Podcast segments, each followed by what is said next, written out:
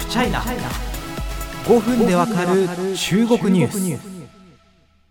忘れた頃にあのアプリをめぐる疑惑が再燃です。えハフチャイナリスナーの皆様もおそらく結構な割合の方が使ってらっしゃると思います。ショート動画アプリ TikTok これ開発運営しているのは中国北京にあるバイトダンスという会社なんですがこの TikTok をめぐって中国側に情報が漏洩する恐れがあると。いう疑いがアメリカで上がりました。一体どういうことがあったのかそして TikTok の反応はどういうものか今日は解説していきたいと思います。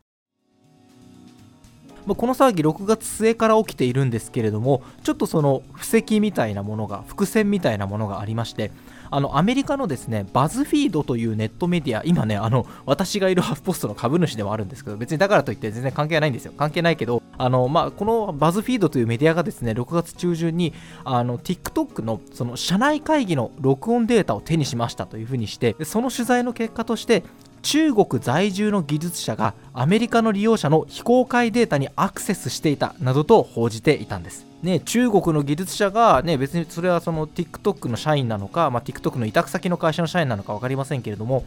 が、まあ、あの国は違うとはいえ、アメリカの利用者のデータにアクセスすること、何が問題なのか、皆さん日本でもあれだけ話題になりました。LINE 問題ぜひ思い出してください、えー、LINE の個人情報の一部に中国の委託先の社員のですね、まあ、技術者の方がデータアクセスしていたということで大問題になりました。今回とすごく同じ構図ですよね、ほぼ同じ構図。なんでかっていうと、まあ、中国特殊な法制度があります。え国家情報法などですね、まあ、中国のいかなる個人、あるいは、えー、事業者であっても、中国当局の情報収集活動に協力しなければいけないということが明文化されていたからですよね。中国在住の技術者が今回、TikTok のデータもし持ち出してしまって中国側に渡ってしまっていたとしたら大変だということになったわけです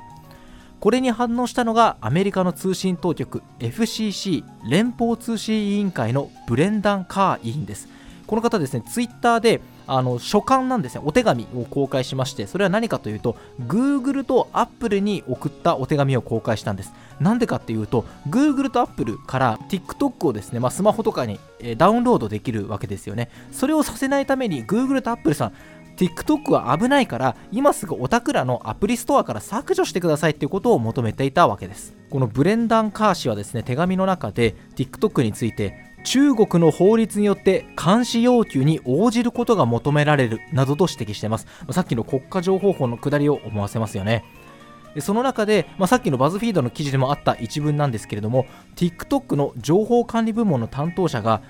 Everything is seen in China. すべては中国で見られているというふうに発言したとされるんですが、まあ、そこに触れた上で TikTok というアプリ自体がアメリカにとって許容できない安全保障上のリスクをもたらしているなどと主張しました。この方絶望鋭くてですねさらにですね、まあ、TikTok ってこの面白動画とかですねインターネットミームっていうのが続々生まれるそういう空間だと思うんですがそういう場所じゃないんだと。TikTok は羊の皮をかぶった狼 Sheep's Clothing だというふうに表現したんですね。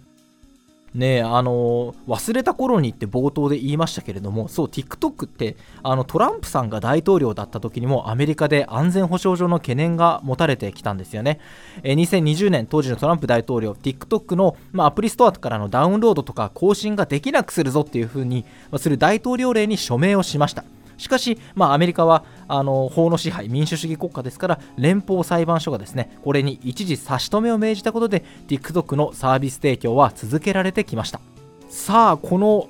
許容できない安全保障上の懸念だと名指しされた TikTok どのように反応しているのでしょうか、えー、先ほど紹介したあの中国から見られてるぞっていう報道が、ね、バズフィードの報道があった翌日こんな声明を公式サイトに発表しているんですね TikTok はアメリカの利用者のデータをアメリカのソフトウェア大手オラクル社のサーバーに完全に活かしているんだと。まあ、とはいえデータのバックアップ先として、ね、TikTok の、まあ、開発元のアメリカとシンガポールにあるバイトダンス社のデータセンター引き続き使ってるんだけれども、まあ、ただこっちも今後あのバイトダンス社が保有することはなくなっていきますよっていうふうな見方を示していますそして TikTok の反応としては続きがありまして AFP 通信によりますと実際に中国拠点の技術者がアメリカの利用者のデータにアクセスすることを認めました。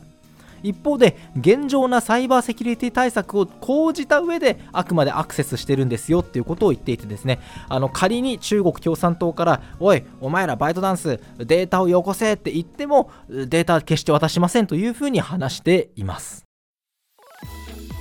あのー、まあ、経済安全保障的にもですね非常にこう考えるべき話題が多い話かなというふうに思います。まあ、ちょっとざっとこの事案の概要みたいなものをお話ししたんですけれども大前提としてあのー、まあ、これまで取材とかポッドキャストでお伝えしている通りああの人は中国人だから社のこうコアな情報を渡すのやめようぜみたいな流れになるのは僕としても非常に、えー、これはあまり良くない流れだなと思ってますしその対応が決して正しいとは思えません。一方で、まあ、中国にある特殊な法制度というところはあの実際に存在するあれ国家情報法って本当に見るともう本当にはっきりと中国語多少分かる人なら読み取れるぐらいにあの国の諜報活動情報活動に協力しなければいけないということが明記されているような法律なんですね、まあ、大元を立たせばそんな法律を作って国民に情報活動に従うように義務付けてる中国お前が悪いんだろうっていう、まあ、そのあのツッコミにはつながるかとは思うんですけれどもあのまあ、適切な、